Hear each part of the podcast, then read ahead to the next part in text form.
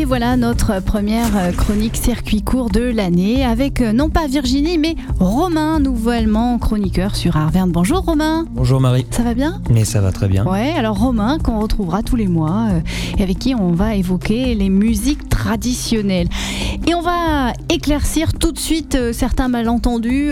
Qu'est-ce que c'est la musique traditionnelle? Eh ben, euh, déjà, faut préciser pour tous les auditeurs que, euh, en effet, je vais pas parler de folklore, mais vraiment bien de musique traditionnelle, parce qu'on fait souvent la confusion entre les deux. C'est ça, oui. Bon, pas nous sur Arverne, mais il y en a beaucoup d'autres, oui. Donc ça n'a rien, enfin ça n'a rien à voir. C'est différent de, ce qu'on appelle le folklore.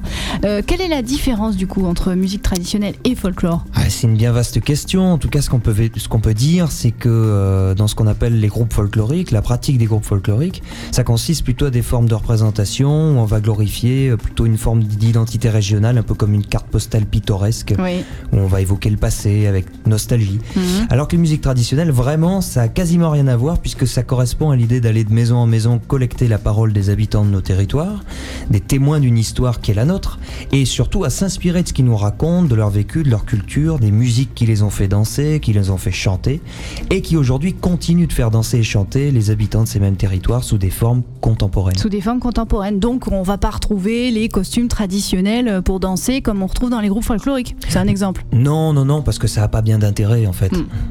Alors en quelque sorte, euh, ce que vous nous signifiez là, c'est que les musiques traditionnelles ne sont pas figées dans le passé. Ce sont vraiment des musiques actuelles, des musiques d'aujourd'hui. Exactement. En fait, c'est comme un écosystème. En fait, les musiques traditionnelles, elles empruntent à leur environnement présent pour se développer.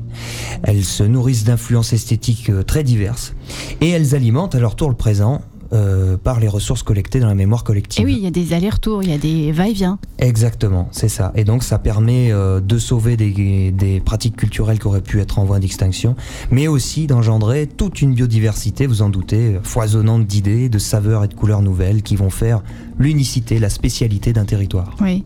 Alors aujourd'hui, euh, dans cette chronique dédiée aux musiques traditionnelles, on va mettre un petit coup de projecteur sur un groupe qui sort un nouvel album. Le groupe c'est La Machine. Comment on le présente ce groupe? Eh ben la machine, c'est typiquement le genre de groupe qui s'attache à créer un univers musical de toutes pièces en s'inspirant des chansons traditionnelles. C'est trois Parisiens et un Berrichon, ils sont quatre, comme dans un groupe de rock. Il y a l'incontournable couple basse-batterie, Jean-Laurent Kézac à la contrebasse et Florian Huigbert aux percussions. Comme il y aura un guitariste solo dans un groupe de rock, eh ben il y a Grégory Jolivet, qu'on ne présente plus dans le monde des musiques trad de France et d'Europe, puisqu'il joue avec le célébrissime groupe anglais Blowzabella. Sauf qu'il ne joue pas de la guitare électrique, Grégory Jolivet, mais de la vielle à roue électroacoustique. Mais oui, messieurs, dames, vous l'avez bien entendu. La vielle à roue, mais électroacoustique.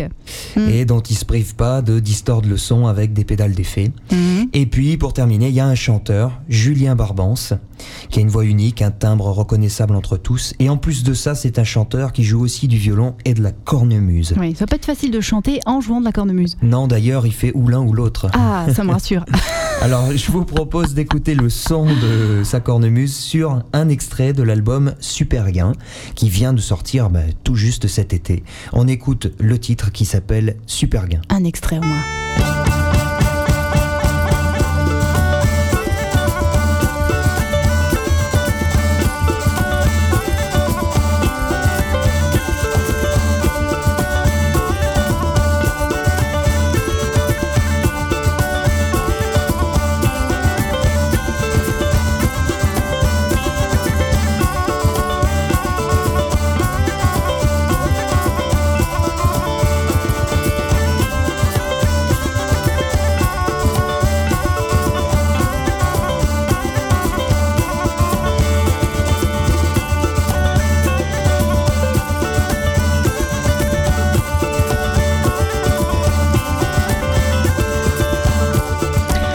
Donc de Super euh, Gain, le premier titre donc de cet album Super Gain de La Machine. Et à écouter, euh, à, l'écouter, on se dit que c'est un titre qui pourrait très bien passer Coyote euh, le samedi soir dans la musique électro, un peu trans. On est un peu dans ce dans cet univers-là, mine de rien.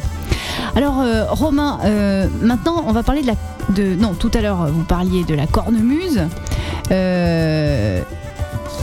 Et c'est pas forcément le son auquel on s'attend euh, quand on parle cornemuse. Bah, oui, je comprends parce qu'en fait le grand public connaît surtout les cornemuses d'Écosse et, euh, et, les bignous qui sont les cornemuses bretonnes. Euh, mais c'est vrai que dans le centre de la France, il y a de nombreuses traditions de cornemuse, on le sait pas beaucoup, en particulier dans le Berry et le Bourbonnais, qui correspond à l'actuel département de l'Allier. Euh, alors il y a une histoire toute particulière autour d'une cornemuse mythique que George Sand a décrit dans ses romans, dont on retrouvait des vestiges, des morceaux ici et là dans les musées, les collections privées. C'est une grande cornemuse avec un son très grave comme on l'entend, et qui dans les années 70 a passionné un petit cercle de facteurs d'instruments. Ils ont fait des recherches sur cette légende dont plus personne n'avait entendu le son et ils se sont lancés dans la recréation de cet instrument. Et depuis ce temps-là, de nombreux musiciens, des jeunes comme Julien Barbance par exemple, jouent de cet instrument. Hmm. Bon, je vais pas en dire beaucoup plus euh, sur la machine. Tous ceux qui voudraient écouter la machine, euh, bah, je vous donne rendez-vous sur le site d'Auvergne Diffusion où vous pourrez commander cet album qui s'intitule Super Gain. Auvergne-diffusion.fr, c'est tout ce que vous devez retenir. Donc je vous propose qu'on écoute peut-être un deuxième titre euh, de leur album. Et vous verrez comment on peut en 2016 fouiller dans les souvenances du temps où les chansons racontaient ce qu'on ne pouvait dire que dans les chansons et réinventer une musique nouvelle. Les deux pieds dans la terre et la tête dans les étoiles. Vive l'amour. Vive l'amour, signé La Machine. Tout de suite dans Circuit court.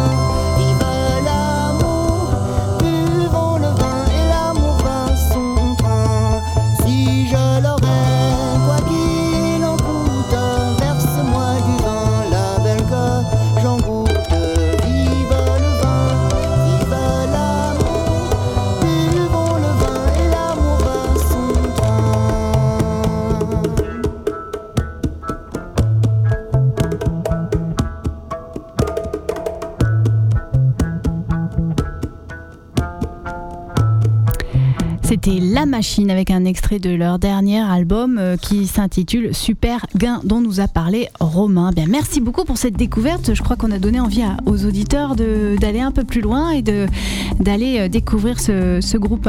Merci. Eh ben, merci Marie de m'inviter et puis euh, au mois prochain. Au mois prochain. Au mois prochain. Et pour ceux qui voudraient se procurer l'album, eh bien, vous pouvez le faire sur le, signe, le site auvergnediffusion.fr. Pour se quitter quand même avec quelques idées de sortie en lien avec les musiques traditionnelles, on peut vous parler du bal atelier qui va se dérouler avec Perrotine. Ce sera vendredi 16 septembre de 20h30 à 23h30 à Lagrange à Saint-Genès-Champanel. On aura aussi un groupe, euh, un concert du groupe Oubéré vendredi soir à l'Indian Saloon. Là, c'est à partir de 20h30. Euh, quelques événements autour des journées du patrimoine, mais tout ça vous le retrouvez sur le site internet de l'AMTA. Le trio Bouffard Auto et Tin, jeudi 29 septembre. Là, c'est à Clermont, c'est dans le cadre du, CC, du congrès du CCAS de Clermont-Ferrand. Bon, Bouffard, euh, c'est pas rien, hein, quand on aime la musique trad. Vous êtes d'accord, Romain ah bah, Référence incontournable de la Vie à la Roue. Oui. Et puis, 17e festival de musique trad. Là, ce sera un peu plus tard. Mais dans pas si longtemps, hein, ce sera le vendredi 7 octobre et samedi 8 octobre à la Dedoche à Land. 17e édition pour ce festival qui mettra donc à l'honneur le vendredi soir de Irish Dogs Béret à nouveau. Et puis le samedi, euh, caviar, Trocaterme. Vous trouvez toutes les infos sur ce festival auprès de Lou Bellader, association qu'on connaît bien. Voilà. Vous y serez? Vous serez à euh, tous ces concerts, je parie. Bien sûr, bien sûr. Il sera partout. J'enverrai des émissaires si je suis pas là. Merci Romain. Au mois prochain. Au mois prochain, merci.